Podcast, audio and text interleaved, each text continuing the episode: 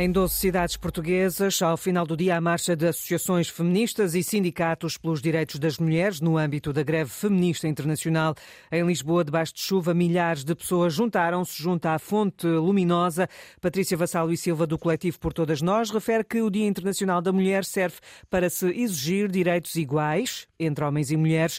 E Catarina Martins, do Bloco de Esquerda, afirmou nesta manifestação que o maior problema de segurança em Portugal é a violência contra as mulheres. Dia da Mulher não é para celebrarmos as mulheres e que somos rosas e somos muito bonitas. É um, é um dia em que mostramos que queremos direitos iguais, desde a saúde, salarial, habitação. Um, também hoje estamos aqui com a questão da guerra, mostrar que as mulheres na guerra são as que são mais uh, atacadas e saem mais penalizadas.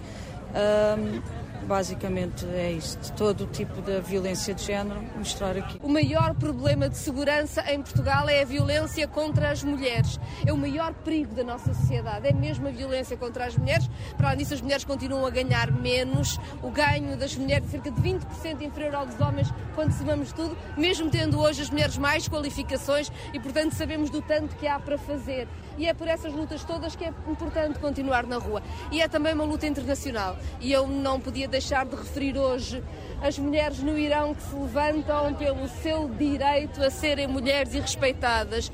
Esta greve feminista internacional em Portugal, que vai na quinta edição, hoje ocupou 12 cidades no continente, de norte a sul.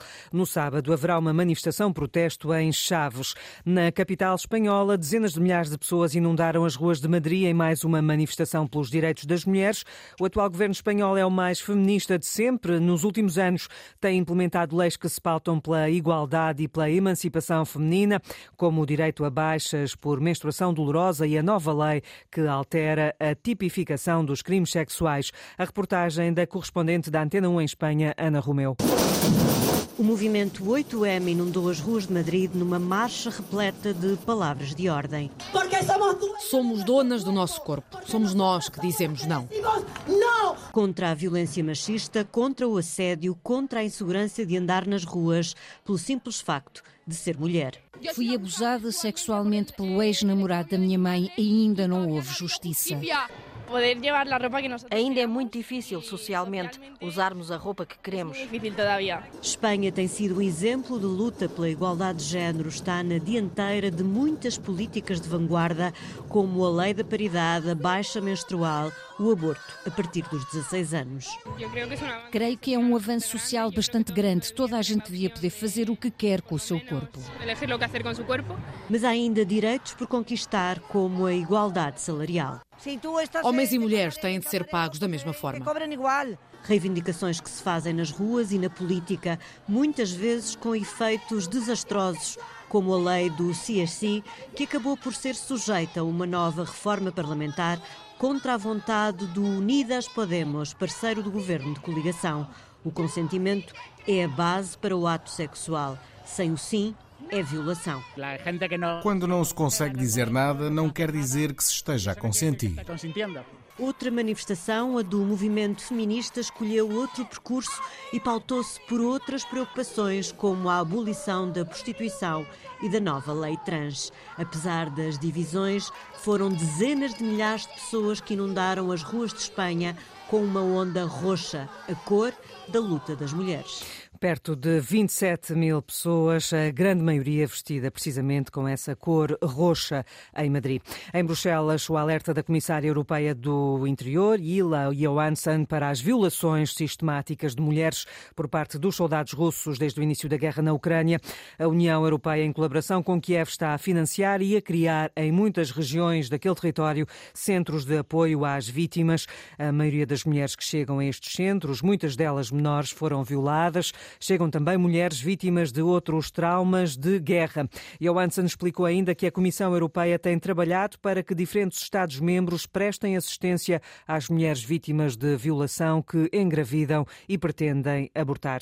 Sobre a crise de refugiados ucranianos, ficou hoje a saber-se que o Executivo Comunitário está preparado para prolongar até 2025 e mesmo para além dessa data a proteção temporária dos refugiados ucranianos. A medida facilita o acesso a alojamento, emprego, saúde e educação no território da União Europeia. No discurso à nação desta noite, o presidente ucraniano destaca a visita do secretário-geral da ONU a Kiev. Zelensky aproveitou a presença de António Guterres para pedir a colaboração das Nações Unidas para a proteção do país e dos ucranianos. A questão principal foi a proteção. Proteção da Ucrânia e de toda a ordem internacional. A questão da paz para nós e para o mundo. Condenação do agressor. Discutimos com o Sr. Guterres a situação do nosso povo mantido em cativeiro russo. São ucranianos capturados, adultos e crianças deportados. Têm que regressar todos. E, claro, descrevi a minha visão das capacidades das instituições da ONU e da Carta da ONU que podem contribuir para a implementação da fórmula de paz ucraniana, todos os seus pontos. Pela terceira vez em Kiev, desde o início da guerra, o secretário-geral da ONU, ao lado do presidente ucraniano, apelou hoje à extensão do acordo de exportação de cereais pelo Mar Negro. João Vasco. O encontro desta quarta-feira entre António Guterres e Volodymyr Zelensky tinha como objetivo principal alertar o mundo para a necessidade de russos e ucranianos renovarem o acordo que permite a exportação de cereais através do Mar Negro. Em conferência de imprensa no Palácio Presidencial em Kiev, o secretário-geral das Nações Unidas lembrou que a exportação de alimentos e fertilizantes dos dois países é essencial para a segurança alimentar mundial e para a estabilização dos preços dos alimentos e concluiu. Quero sublinhar a importância crítica de prolongar o acordo do Mar Negro a 18 de março e de trabalhar para criar as condições que permitam o maior uso possível das infraestruturas de exportações através do Mar Negro, em linha com os objetivos do acordo.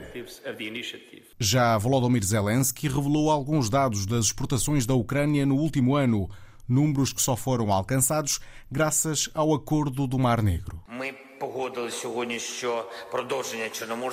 A continuidade do acordo dos cereais do Mar Negro é crítica para o mundo inteiro. No âmbito deste acordo, já conseguimos envolver quase 200 milhões de dólares e exportar mais de 140 mil toneladas de cereais para a Europa e também para o Quênia, Etiópia e a Somália, países que sofrem com a fome. Nesta visita a Kiev, António Guterres voltou a sublinhar que a soberania, a independência e a integridade territorial da Ucrânia têm de ser defendidas e deixou um alerta sobre a central de Zaporizhia. A segurança da central nuclear de Zaporizhia é igualmente vital. A central de Zaporizhia, junto ao rio de Dnieper, está há um ano sob controle russo. E Rebecca Greenspan, a principal responsável comercial da ONU, que esteve em Kiev com António Guterres, vai encontrar-se com altos funcionários russos em Genebra na próxima semana para discutir a extensão do acordo de exportação de cereais pelo Mar Negro. Diz Luís Montenegro que há condições para o governo açoriano de José Manuel Bolheiro continuar. Neste momento, lamentamos naturalmente a opção do deputado da Iniciativa Liberal no Parlamento Regional, mas neste momento há todas as condições de governabilidade na região autónoma. O uh, Governo Regional tem um orçamento aprovado, tem um plano aprovado. Uh, o próprio partido que rompeu o acordo não quer admissão do Governo e, portanto, predisposto a continuar a apoiá-lo caso a caso no Parlamento Regional e, nessa medida, eu diria que estão reunidas as condições para o Governo continuar o seu caminho. Diz também um líder do PSD que os açorianos não precisam de uma crise política. Os açorianos, numa altura de incerteza eh, que ainda temos do ponto de vista económico, eh, criar uma crise política eh, terá de, naturalmente, ser depois afirmada a responsabilidade dos seus causadores. Luís Montenegro, esta noite à margem de uma iniciativa em Braga, depois de Iniciativa Liberal e o deputado independente romperem o acordo com PSD, CDS e PPM nos Açores. O Executivo Regional é agora apoiado por 27 deputados contra 30 parlamentares da oposição. A boleia do anúncio do afastamento preventivo de padres suspeitos de abusos sexuais nas dioceses de Évora e Angra. O porta-voz da Conferência Episcopal Portuguesa, José Ornelas, enviou esta tarde às redações uma gravação e texto em que não se refere diretamente a esses casos, mas afirma que já há consequências práticas das decisões da Igreja depois do relatório da Comissão Independente Miguel Bastos. O presidente da Conferência Episcopal Portuguesa garante que quer ser parte ativa na resolução deste processo e diz que já se podem ver efeitos práticos das decisões tomadas pela Igreja. Desde logo na atuação por parte de algumas dioceses que receberam as listas elaboradas com toda a competência por parte da Comissão Independente e do Grupo de Investigação Histórica dos Arquivos Diocesanos e dos Institutos de Vida Consagrada. Sem dizer quais vão ser, José Ornelas fala em novas medidas a tomar nos próximos dias para erradicar os abusos sexuais que devastaram as vítimas e afastaram a missão da Igreja de proteger os mais vulneráveis. São sinal de um compromisso sério da Igreja em Portugal e de um total empenho em erradicar os abusos sexuais de crianças e dos jovens, porque isto é algo não só devastador para as vítimas, mas também completamente contraditório com aquilo que é a Igreja e daquilo que é o seu papel e daquilo que ela pretende fazer. Nesta declaração, o presidente da Conferência Episcopal Portuguesa mostrou ainda disponibilidade para ir à Assembleia da República prestar esclarecimentos. Estamos totalmente disponíveis para prestar todas as informações e esclarecimentos necessários na Assembleia da República a propósito das ações que estamos a realizar no âmbito dos abusos sexuais de menores e pessoas vulneráveis. Nós desejamos ser parte ativa na, na, resolução desta dramática situação que é transversal a toda a sociedade. O Parlamento aprovou hoje, por unanimidade, a audição do Presidente da Conferência Episcopal Portuguesa, da Comissão Independente para o Estudo de Abusos Sexuais na Igreja e ainda da Ministra da Justiça.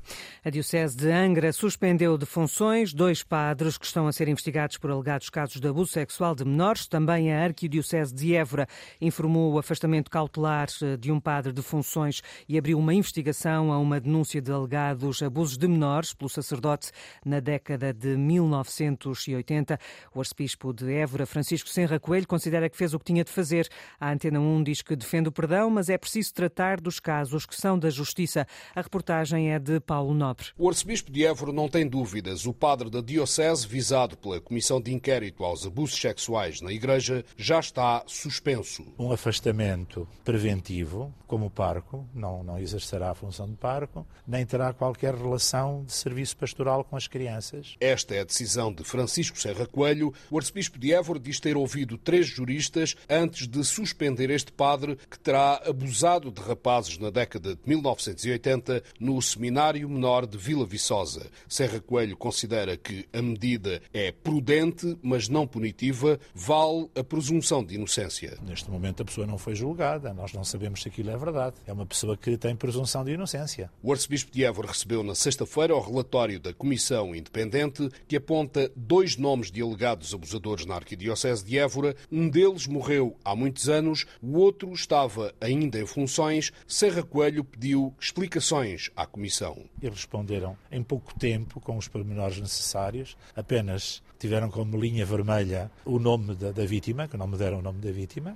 e eu procedi ao que tinha que proceder. O padre está, entretanto, suspenso de todas as funções. O caso será enviado ao Ministério Público. O arcebispo Serra Coelho defende o perdão dos prevaricadores. Eu perdoo e defendo, defendo o perdão, evidentemente, sou cristão. Mas isso não pressupõe que eu não recompenso os danos que, que, causei. Uma possível indemnização das vítimas é competência da Justiça. A palavra indemnizar juridicamente tem um contexto próprio. É o tribunal que define a indemnização. Se a Igreja tiver num julgamento que indemnizar, claro que tem que indemnizar. Sobre o padre agora suspenso, o arcebispo de Évora aguarda o processo de averiguação. As conclusões serão depois enviadas para Roma, onde será tomada a decisão final.